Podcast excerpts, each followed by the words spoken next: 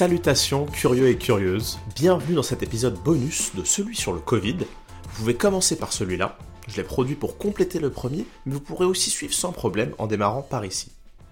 Pour les deux d'ailleurs, vous trouverez plus d'informations dans l'article original de décembre 2021.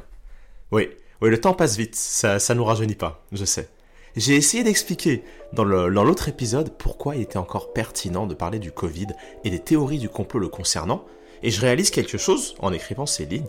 La principale raison pour laquelle ce sujet est toujours d'actualité, c'est justement le sujet de l'épisode d'aujourd'hui, les pourvoyeurs de désinformation. Ça tombe bien, non? Mais pourquoi donc? Pourquoi passant curieux? Ben, En fait, surtout parce que pour la plupart, ils désinformaient déjà sur d'autres sujets avant le Covid, mais aussi parce qu'ils se sont recyclés sur d'autres sujets après. Et ils continuent de nuire. Mais qui sont ces gens? Comment est-ce qu'on les reconnaît et pourquoi est-ce qu'ils font ça? J'ai des réponses pour vous dans cet épisode qui, je suis sûr, vous apprendra pas mal de choses. Donc j'espère que vous êtes confortablement installés parce qu'on se lance tout de suite.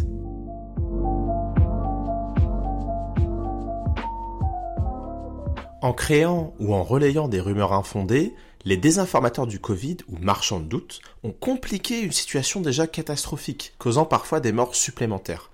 Comme expliqué dans l'introduction, on va notamment dans cet épisode faire le portrait de certains d'entre eux. Ça a été dur de choisir parce qu'en fait j'aurais pu en trouver littéralement des dizaines. On va s'arrêter sur soit les plus emblématiques, soit les plus susceptibles de récidiver et parfois ceux qui m'ont marqué par la macabre originalité de leur approche. J'hésitais à le garder pour la fin, mais ça me semblait logique de commencer par les médecins. Et vous, l'aurez deviné, notre premier client n'est nul autre que l'illustre, le légendaire druide phocéen, j'ai nommé Didier Alain Pierre Raoult. Même lorsqu'il est critiqué dans les médias, on parle de lui comme d'un personnage controversé, aux méthodes qui ne font pas l'unanimité. De l'autre côté de l'internet, c'est carrément un génie incompris et persécuté. Et en fait, à mon avis, c'est faux dans les deux cas. Didier Raoult, il a derrière lui une carrière brillante, certes, mais plus on en apprend sur lui, moins il semble sérieux de suivre ses conseils en santé publique. Son comportement et ses prises de position sont plutôt celles d'un manipulateur cynique. Mais je vous demande de toute façon pas de me croire sur parole, puisque je vais de toute façon tout sourcer comme d'habitude. Beaucoup de personnes ont été mises sur le devant de la scène durant la première phase de l'épidémie et nombreuses ont été celles qui y sont allées de leur prise de position ou prévision rapidement contredites par les faits. Didier Raoult, ça va être le plus fort à ce jeu. Il a été un des premiers à dire que l'inquiétude était exagérée, titrant par exemple une de ses vidéos sur le sujet Moins de morts du Covid que de décès causés par des accidents de trottinette. Il se passe un truc où il y a trois Chinois qui meurent et ça fait une alerte mondiale, l'OMS s'en mêle. Moi je suis une star des maladies infectieuses. Je, ne sais même pas si cette maladie existera encore l'année prochaine, j'en sais rien du tout. Moi je suis un vrai scientifique. Donc si vous voulez des infections respiratoires dans lesquelles il y a des secondes vagues, il n'y en a pas, donc je vois pas pourquoi il y en aurait pour celle-là. Quoi. Mais alors ça m'indiffère à un point qui est troublant. Le gouvernement peut être content, on a beaucoup vacciné, mais euh, le résultat euh, n'est pas euh, convaincant. Vous ne pouvez pas comprendre ce que je vous dis. J'ai un cursus qui fait rêver à peu près n'importe qui. En février 2020, il prétend avoir trouvé le remède à, je cite, probablement l'infection respiratoire la plus facile à traiter. En avril 2020, il dit que l'épidémie ne sera bientôt plus d'actualité en France. Oui, celle par rapport à laquelle il fallait pas s'inquiéter. Je sais, c'est assez dur à suivre. En fait, on pourrait faire un film avec des extraits de ses déclarations fausses ou trompeuses sur le Covid, vu qu'il se filmait très souvent en train de livrer ses analyses. Il a aussi dit que le masque était inutile parce que le Covid se transmettait par les mains et pas dans l'air, ce qui est lunaire. Euh, la transmission du virus, elle est bien documentée et elle est quasiment exclusivement aéroportée. La diffusion par les surfaces est techniquement possible, mais je suis même pas sûr qu'il y ait un seul cas documenté. C'est d'ailleurs la raison pour laquelle l'obsession pour le nettoyage des surfaces en prévention du Covid ressemble à l'expression d'une forme étrange de psychose. Pour moi, en tout cas. Et enfin, il y a bien sûr tout ce qu'il a dit sur la chloroquine et l'hydroxychloroquine. Le premier constat fascinant sur le sujet, c'est que c'est même pas la première fois qu'on essaie de repositionner ce médicament qui fonctionne sur la malaria et le lupus. Repositionner, ça veut dire en fait qu'on réutilise un médicament qui fonctionnait pour une maladie sur une autre maladie. Dans le passé, ça a été essayé sur le sida, la grippe, le chikungunya, l'hépatite C ou encore Ebola. Et à chaque fois, sans succès. Ça met les choses en perspective, non? On passe de, l'idée audacieuse d'un esprit inconventionnel à une énième tentative de recyclage. L'idée selon laquelle un médicament peut fonctionner sur certaines maladies et pas sur d'autres est peut-être pas intuitive pour un non-initié, mais Didier Raoult, il était évidemment au courant. Il base d'ailleurs son pari sur la chloroquine sur quasiment rien. Au moment où il annonce triomphant que la chloroquine va nous sauver, il se base pas sur des résultats solides, mais des données même pas encore validées, tirées d'expériences menées en début 2020 en Chine. Il y a bien sûr des technicités, mais le principal à retenir, c'est que sur ce plan, comme sur les autres, un scientifique sérieux ne se prononce pas sur la base d'aussi peu d'éléments, et encore moins de façon si catégorique. Le reste de la communauté scientifique, certes moins médiatisé, est d'ailleurs beaucoup plus prudent. Enfin, il y a ces essais cliniques qui lui ont valu le titre mérité de druide marseillais Essais Clinics. On est là clairement sur un cas d'école d'erreur de méthodologie. Et on pourrait se dire qu'après tout, et c'est ce qui a beaucoup été dit, qu'importe la méthodologie si on a les résultats. Mais ça vient d'une mauvaise compréhension de la problématique. Un test médical, c'est pas comme une évaluation qu'on pourrait passer en respectant plus ou moins le protocole. Ça serait le cas par exemple pour une tâche qu'on pourrait réaliser de plusieurs façons différentes. Mais là, il s'agit de comprendre un phénomène, une réaction, en l'isolant de la façon la plus précise possible. Donc, plus la méthodologie sera bonne, plus la qualité de l'étude sera élevée. La méthodologie, c'est donc pas une caractéristique annexe du test, c'est pas un détail, c'est littéralement ce qu'il faut regarder en premier. En fait, dire que euh, le résultat est bon, même si euh, la méthodologie est, euh, on va dire, douteuse, ça revient à dire quelque chose comme oui, j'ai pas marqué le plus de points, ni respecté les règles, mais c'est bien moi qui ai gagné le match. Et Didier Raoult, il sait ça, qu'un test à la louche, en impro, ça donne des résultats aléatoires, voire faussés. Lorsqu'on réalise ça, les problèmes méthodologiques de ces études, que je vous invite à consulter en source, deviennent particulièrement inquiétants. Dans ce contexte, là on est vraiment au-delà de la négligence. Afin de garder du temps pour les autres clients, je passe rapidement sur ces déclarations fumeuses sur le réchauffement climatique qui montrent qu'il était pas en 2020 à son coup d'essai, lorsqu'il s'agit de raconter n'importe quoi avec une confiance déstabilisante. Et puis, bah, si, vous voulez creuser, je vous ai aussi mis des articles et vidéos sur le personnage, ses mensonges et, euh, plus récemment, ses ennuis avec la justice. Et passons donc au deuxième docteur dont je voudrais vous parler, le professeur Perron. Parce que lui aussi, il a fait le tour des plateaux et vendu des livres en disant des énormités sur le Covid. Et là aussi, on a une figure a priori crédible. Reconnaissance, diplôme et légitimité au sein de la communauté scientifique en attestent. Mais comme pour Didier Raoult, la stricte crédibilité du bonhomme était déjà en chute libre ces dernières années avant même la crise du Covid. Côté Raoult, c'est dû à ses publications frauduleuses, dont certaines lui ont valu des sanctions, mais aussi à sa façon de gonfler artificiellement les publications de son institut. Côté Perron, le sérieux professeur dont j'ai vu tant de gens partager les interventions, comme celle d'un génie en avance sur son temps, c'est bah, encore pire en fait. C'est tellement loufoque que j'ai dû vérifier plusieurs fois. Wikipédia, dans sa volonté de rester neutre, parle de ses prises de position non conventionnelles et controversées, allant à l'inverse de la position de la communauté scientifique. C'est un bel euphémisme pour parler de sa théorie qu'il défend. Euh, en effet, en dépit de toute preuve ou consensus scientifique selon laquelle il y aurait une explosion cachée de cas de la, maladie de Lyme, qui serait due à une prolifération mal contrôlée de tiques, donc les petits insectes euh, qu'on peut trouver euh, dans, dans, la nature. Donc ces tiques seraient trafiqués par un chercheur nazi réfugié aux États-Unis. Est-ce que j'ai besoin de commenter ce qu'on peut aisément qualifier de divorce avec la réalité? J'espère pas. Mais comme d'habitude, plus on creuse, pire c'est. Christian Perron, c'est un membre fondateur de Chronimed, une association qui soutient, entre autres, que l'autisme pourrait être guéri avec des cocktails d'antibiotiques, antifongiques et antiparasitaires, donc en plus d'être basé sur euh, bah, rien de sérieux, et même d'aller à l'encontre de tout ce qu'on sait sur l'autisme, c'est dangereux puisque ça motive des expériences sur des enfants parfois très jeunes. C'est moins clair pour le professeur Raoult parce qu'il est plus subtil et il casse mieux son jeu, mais le professeur Christian Perron, il mérite amplement son titre de clown du Covid. Pour en finir sur son cas, je vous laisse avec un extrait d'une interview dans laquelle il brille de toute sa euh, particularité. Le contexte, c'est que le professeur est sur un plateau télévisé où il promeut son livre Décidément, ils n'ont toujours rien compris. Deux points. Covid, celui qui dit la vérité doit être exécuté. Euh, titre qui fait suite au déjà classique. Y a-t-il une erreur qu'ils n'ont pas commise? Covid-19, l'union sacrée de l'incompétence et de l'arrogance. Et euh, ouvrage qui sera lui-même suivi du fameux Les 33 questions auxquelles ils n'ont toujours pas répondu. Et à un moment, naturellement, cette question, qui devrait, dans d'autres contextes, être banale, tombe. Professeur, moi j'ai du mal à comprendre qui nous ment.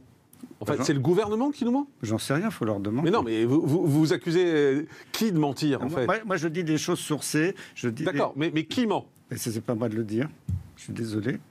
Bah non, mais enfin, quand vous dites euh, on on nous ment, c'est qui le on? Ben, on, s'il y a des autorités qui. Donc qui- c'est le gouvernement? J'en sais rien, moi. Faut Bah, Vous savez bien qui, qui parle? Ben, demandez-leur.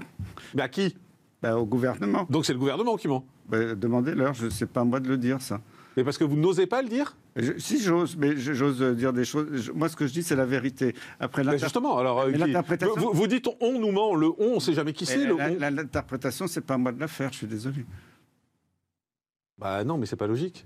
Là non plus, je pense pas avoir besoin d'épiloguer. Tout le monde a des casseroles, surtout les personnalités publiques, mais normalement c'est pas à ce point. J'ai vraiment l'embarras du choix en termes de dossier sur ces deux-là. Didier Raoult et Christian Perron. Et l'autre point commun le plus important, c'est que les membres de leur audience les défendaient en demandant aux contradicteurs pourquoi ils mentiraient. Pour moi, c'est une autre illustration du fait que poser la mauvaise question, c'est vraiment la meilleure façon d'obtenir la mauvaise réponse. S'il y avait une fuite, chez vous une fuite d'eau, et que 9 plombiers sur 10 disaient que la fuite d'eau est due à un joint inchangé, et qu'un dixième plombier, avec des avis Google catastrophiques, banni du syndicat des plombiers, mais populaire sur TikTok, débarquait et assurait que la fuite vient en fait du sabotage d'un voisin jaloux qui a obtenu un double de votre clé.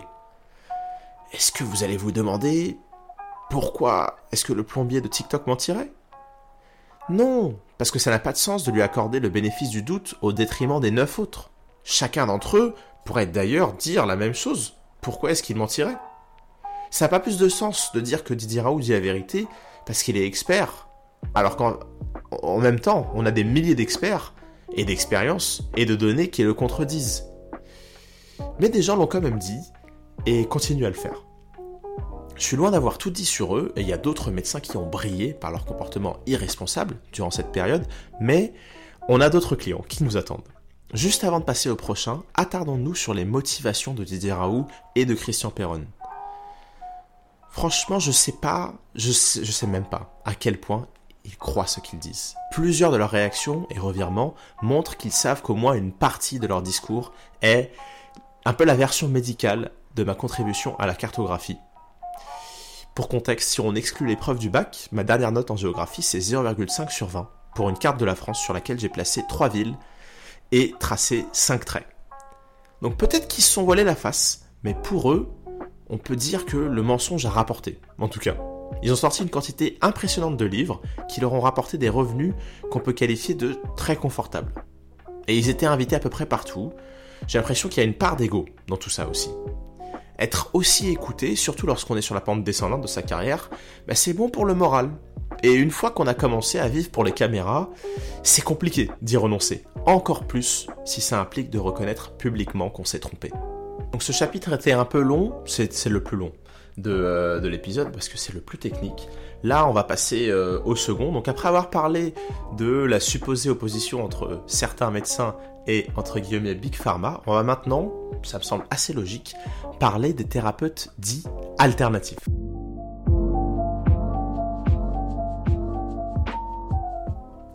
J'allais dire qu'on était sur mes clients préférés, mais franchement c'est trop dur, c'est trop dur de choisir. Je me retiens développer parce que ça mériterait un épisode complet, que je suis d'ailleurs en train de préparer, sur les médecines dites alternatives.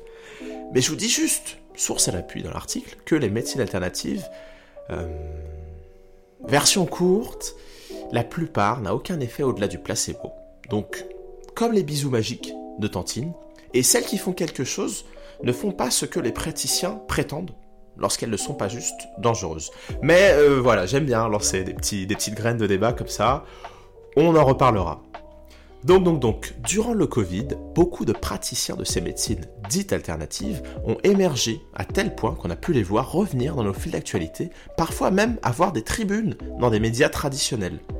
La raison pour laquelle le Covid, c'était un, un money time pour ces gens, elle est assez évidente. Le Covid, c'était une maladie nouvelle, sans traitement, dans un contexte effrayant.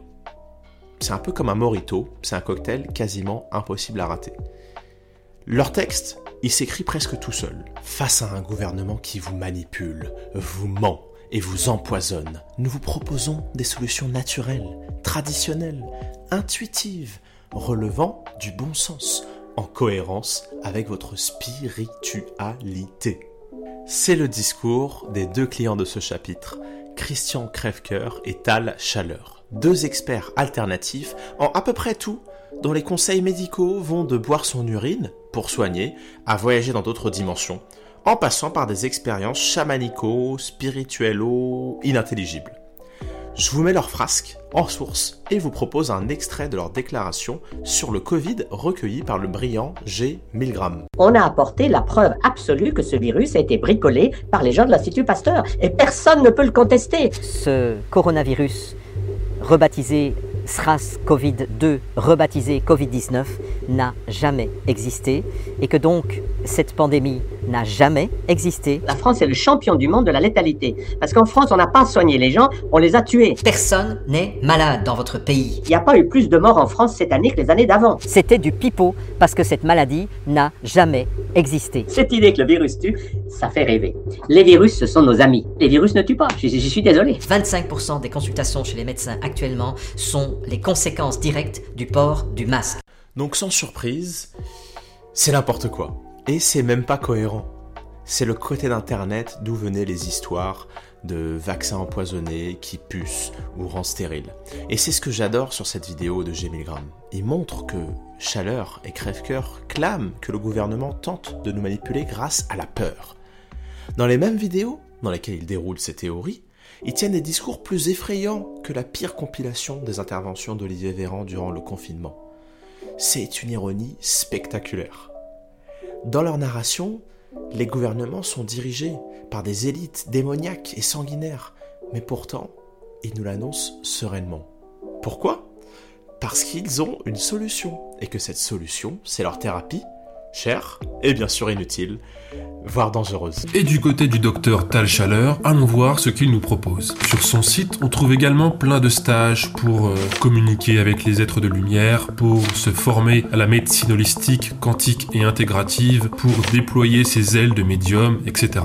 Ces stages coûtent environ 500 euros. Et à ce propos, j'ai trouvé par hasard sur le Facebook du docteur Chaleur un commentaire d'une personne qui se demandait Bonjour, pourquoi tous ces stages spirituels, et il y en a beaucoup, sont-ils si chers? Bon week-end. Admirez la réponse à cette question. Alors c'est pas une réponse de Tal Chaleur, hein, mais d'une de ses confrères, praticienne de cette médecine ultra alternative. Il y a beaucoup de frais aussi, et vous apprendrez, en évoluant, que cher est une notion toute relative. L'argent est une énergie. Il ne tient qu'à nous de la faire circuler pour rééquilibrer la balance. Tout bien que tu détiens est un souci qui te retient. Une fois assez effrayé et l'esprit embué par la narration, ben, on passe à la caisse. Est-ce qu'on se sent mieux? Oui, sans doute, parfois. Est-ce qu'on est guéri? Rien n'est moins sûr. Mais pour le coup, ça m'étonnerait que Tal et Jean-Jacques en aient quelque chose à faire. Ils étaient anti-vaccins avant la pandémie et ils continueront à remplir leur frigo grâce à la peur de Big Pharma et des méchantes élites après. Leur formule, elle est bien rodée.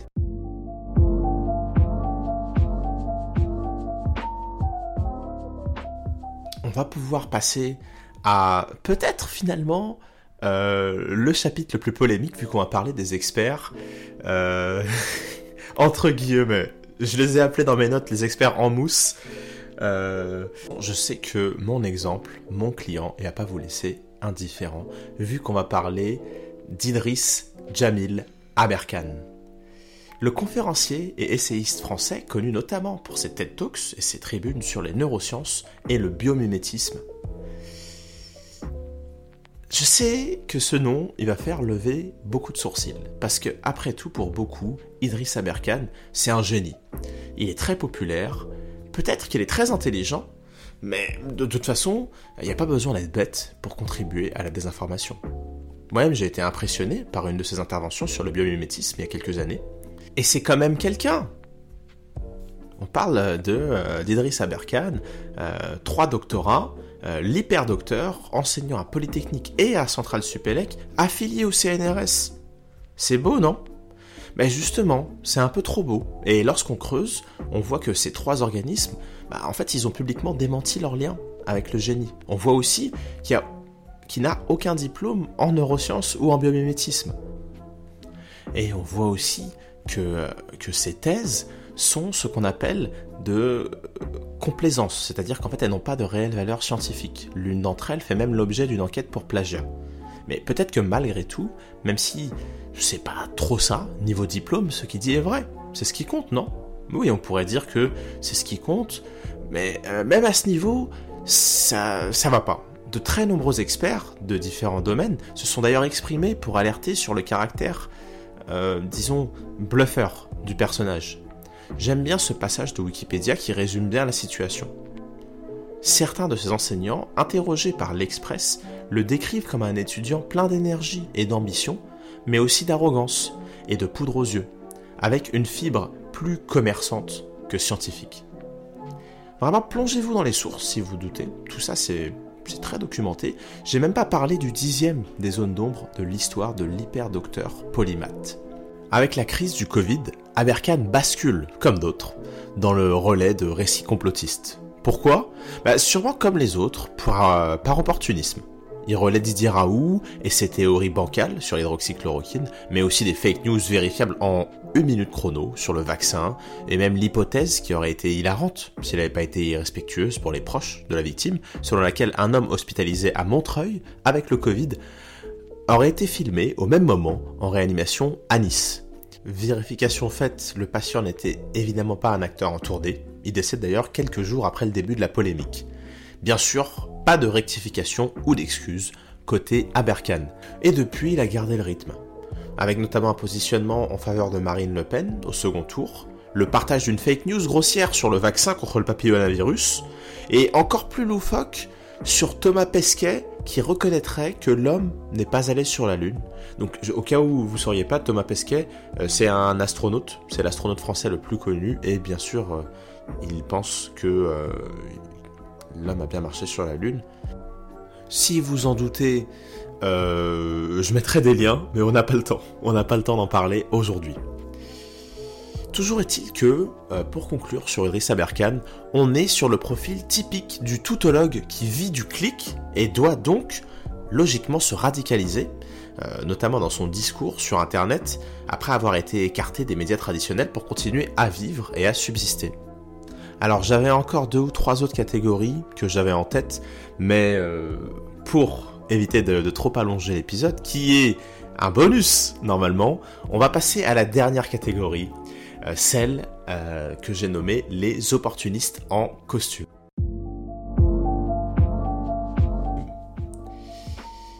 Et on parle souvent, on parle souvent de version officielle du gouvernement, mais le gouvernement n'est pas un monolithe. Parmi nos chers élus, certains relayaient des discours complotistes durant le Covid. On pourrait parler de Martine Vonner, à La République En Marche, Jean-Luc Mélenchon, de la France Insoumise, ou encore Nicolas Dupont-Aignan de Debout la France. Mais j'ai envie de me concentrer sur Florian Philippot, l'ancien bras droit de Marine Le Pen au Rassemblement national, qui a lancé sans réel succès son parti, les Patriotes.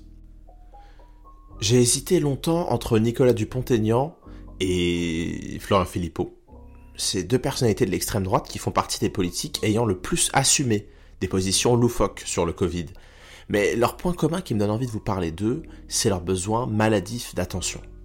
J'espère que ça va pas vous donner l'impression que c'est personnel. Au-delà du fait que je trouve leur idéologie exécrable, j'ai pas de particulière animosité envers eux. Mais ils sont tellement maladroits et désespérés dans leur recherche de buzz que c'en est comique. Ils me font tellement rire que j'attendais depuis longtemps une occasion de parler d'eux. Et finalement, c'est sur Florian que je vais me pencher parce que c'est le seul à ne pas être élu. Et ça se voit. Depuis sa défaite aux élections législatives de 2017, il a quitté le Front National et créé son parti, mais euh, depuis, il n'a fait qu'enchaîner les échecs électoraux. Quelque part, le Covid, c'est une bénédiction pour lui. Ça lui donne l'occasion d'utiliser une technique incontournable en 5ème République, alimenter des politiques stériles, quitte à contribuer négativement au débat, tant que ça génère du buzz qui amènera des fonds financiers et des votes. Mais développons avec une petite analyse de la façon très personnelle dont Florian Philippot a géré la crise du Covid. Déjà pour commencer, et c'est très original, au départ, notre ami Flo, il adopte une position aux antipodes de celle d'un pourfendeur de la dictature sanitaire. Voici par exemple un extrait d'une vidéo qu'il a publiée le 14 mars 2020, donc trois jours avant le confinement. Un petit point sur le coronavirus. Je suis comme vous inquiet bien sûr. Inquiet par cette épidémie, mais peut-être encore plus par la réaction, ou on devrait dire l'absence de réaction du gouvernement français. Euh, il a annoncé sous la pression quelques mesures sur les écoles, sur les crèches par exemple, euh, mais tout cela reste extrêmement modéré. Euh, dans cette affaire, il faut savoir, nous disent les meilleurs spécialistes, que les demi-mesures ne permettent pas d'atteindre des demi-résultats. Les demi-mesures nous conduisent à une absence quasi totale de résultats. Quand vous restreignez certaines activités sociales, et il faut le faire, comme on va le faire, comme on le fait pour les écoles par exemple, vous devez restreindre également les autres. Euh, par exemple, les bars, les restaurants, les commerces non essentiels, euh, les lieux de vie euh, évidemment non essentiels. Et il se trouve que là, rien. Les transports publics, rien ou quasi rien. les frontières, là, on est vraiment dans l'idéologie la plus totale, puisque on est le seul gouvernement au monde qui ne fait rien vis-à-vis -vis de ses frontières. bref, j'attends des mesures, et nous attendons, nous sommes nombreux à attendre des mesures fortes, immédiates. Il faut mettre la France en quarantaine, comme l'Espagne se met en quarantaine, comme l'Italie s'est mise en quarantaine et ne pas avoir cette gestion de crise qui consiste à dire eh bien on va euh, créer une immunité collective une immunité collective, c'est-à-dire qu'on va attendre que 60 à 70% de la population française soit infectée et que donc on accepte un sacrifice de dizaines de milliers de morts français. Parce que c'est ça le non-dit français, c'est cette stratégie où on attend en fait qu'il y ait des millions de contaminés et des dizaines de milliers de morts pour que ça passe. Moi je ne souhaite pas que ça passe, je ne souhaite pas qu'il y ait de chacun autour de nous, dans nos amis, dans nos familles, des morts, des cercueils, des gens enterrés. Je souhaite qu'on agisse le plus efficacement, le plus redoutablement et le plus vite possible. Ça fait bizarre ça fait très bizarre d'être d'accord avec Florian Philippot. Ça m'arrive pas souvent, donc j'ai été encore plus surpris de trouver cet autre tweet datant du 4 avril dans les archives. bon, si le masque devient enfin obligatoire, il faut prévoir une production nationale de masques beaucoup plus intensive. Si l'État veut vraiment mobiliser les capacités industrielles françaises, il le peut. Et apprendre à Sibeth Ndiaye à le porter. Donc ça c'est Florian Philippot, jusqu'à l'été 2020, quelqu'un d'étonnamment raisonnable, clairvoyant même, j'ai envie de dire. Il parlait même de suivre les recommandations des autorités scientifiques et agences sanitaires. C'est très bonne illustration de l'expression que j'adore. Même une horloge cassée donne la bonne heure deux fois par jour. Mais qu'est-ce qui se passe? Qu'est-ce qui se passe ensuite? Qu'est-ce qui se passe durant l'été 2020 Est-ce que c'est une version très personnelle du Hot Boy Summer? Parce que, comme on est sur le point de le voir ensemble, le revirement qui arrive ensuite, il est spectaculaire. On est sur du dérapage niveau Dominique Toretto. Et en fait, c'est juste l'esprit de contradiction. Au début du Covid, le gouvernement, il est trop mou dans ses mesures contre le Covid. Et la meilleure façon de, le critiquer, le gouvernement, donc le gouvernement d'Emmanuel Macron, c'est d'appeler à plus de rigueur, plus de restrictions. En manque d'audience, d'adhérents et de fonds, Flo doit absolument faire parler de lui. Mais ça fait pas cliquer d'être d'accord avec le gouvernement. Encore moins lorsqu'on est à la fois en queue de peloton et à l'extrême du spectre politique. Le gouvernement, bah, finit par durcir les mesures, mesures qui deviennent de plus en plus impopulaires, et c'est donc l'occasion pour le leader des patriotes de montrer à quelle vitesse il peut retourner sa veste. Je mets en source l'article de Libération qui documente cette évolution, par exemple, on a le 8 octobre un tweet qui vient donner le change. Covid, on est à 12% du niveau de mars et on nous joue l'affolement général sans évaluer l'efficacité réelle des mesures prises, sans regarder leurs conséquences désastreuses à long terme. Pire, on reparle confinement et pendant ce temps, des lits sont fermés. Quelle panade. Pas le meilleur message à tweeter durant une seconde vague, mais l'erreur est humaine, non? Oui, mais j'ai fait latin au collège. Ça m'a appris que errare humanum est, perseverare diabolicum. L'erreur est humaine, mais persévérer est diabolique. Parce qu'à partir de là, Florian Philippot, il va monter en puissance. Il organise des manifestations chaque semaine contre la coronafolie et la dictature sanitaire. Il dénonce les zombies masqués et distanciés, appelle les Français à brûler leurs masques. Le tout est bien sûr ponctué de, de soutien à Didier Raoult, de discours flous sur les vaccins et les traitements précoces. Il a même manifesté avec Martine Vonner, Francis Lalanne, Fabrice Divisio et son frère spirituel, Nicolas Dupont-Aignan. Mais aussi créatif, du coup, vu qu'il crée euh, euh, le site internet Tous Antipass. Après, on pourrait dire que je lui fais un procès d'intention. Euh, il pourrait avoir sincèrement changé d'avis. Bah, ce que je propose, c'est qu'on voit ce qu'en dit Pascal Bosch, ou Pascal Bosch, qui a, participé à la fondation du parti Les Patriotes, le parti dont Florian Philippot est le leader. Donc, Pascal Bosch, dans une interview, à propos de Florian Philippot, quand il a vu qu'il y avait une contestation qui se dessinait et une clientèle à saisir, le discours a changé. Autre citation. Je le crois d'une mauvaise foi absolue, parce que je sais que c'est un type intelligent. Encore une, euh, une, citation. Il appelle à la radicalisation, c'est dangereux, il met de l'huile sur le feu.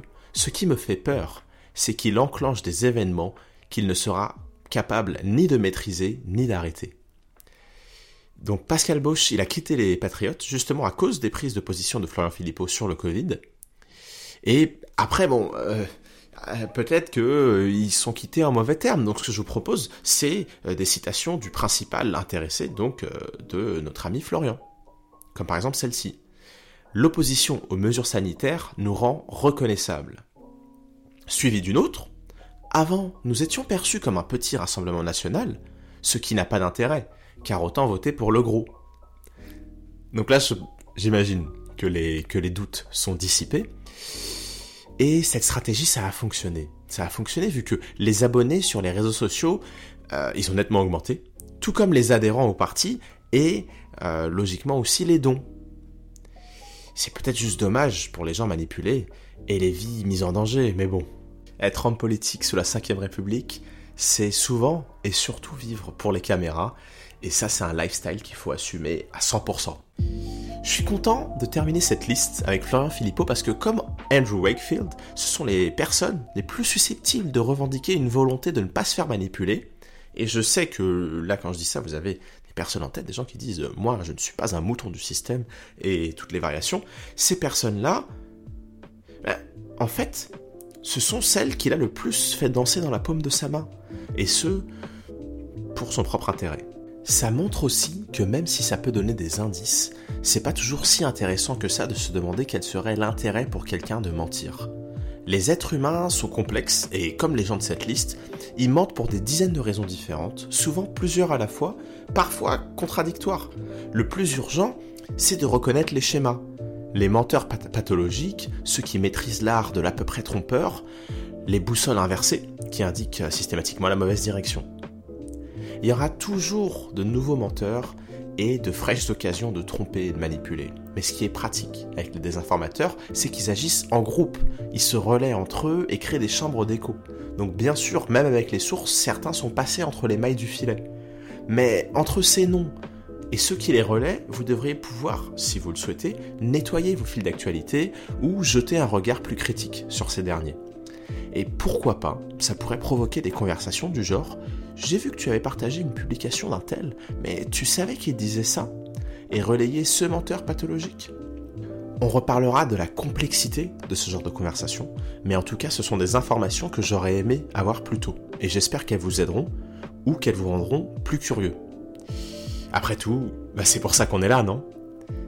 En plus, je le redis, beaucoup d'entre eux se sont déjà recyclés sur l'Ukraine, le climat et tout ce qui permet de passer pour un rebelle. J'ai vu qu'à un moment, euh, certaines personnes disaient que le gouvernement essayait de secrètement euh, mettre euh, des insectes partout. Je n'ai pas creusé, j'avoue. Mais bon, peut-être que la hype du Covid est, retombée, l'engouement est retombé, donc il fallait trouver quelque chose. Apparemment, les insectes, euh, voilà, on en met partout. Mais bref, il y aura toujours des nouveaux sujets. Plus on fera en sorte de couper les chaînes de contagion des idées vérolées, moins les désinformateurs proliféreront. Vraiment, on ne peut pas sous-estimer l'impact du fait de lire et vérifier ce qu'on lit et ce qu'on partage. Mais sur ce, je vous remercie pour le support, pour les retours, et je vous invite à suivre les différentes pages du Passant Curieux sur les réseaux, à liker, partager, euh, commenter aussi, donnez-moi votre avis, surtout euh, vos, euh, vos, retours. Souvent vous me dites dans cet épisode, t'as parlé de ça, mais pas de ça, j'aurais bien aimé que tu développes ça, je suis pas d'accord avec ton approche sur tel sujet. Ça m'alimente. C'est le carburant de cette opération. Merci donc pour votre attention, vos mots et vos clics. Prenez soin, soyez radicalement curieux et on se dit à très bientôt.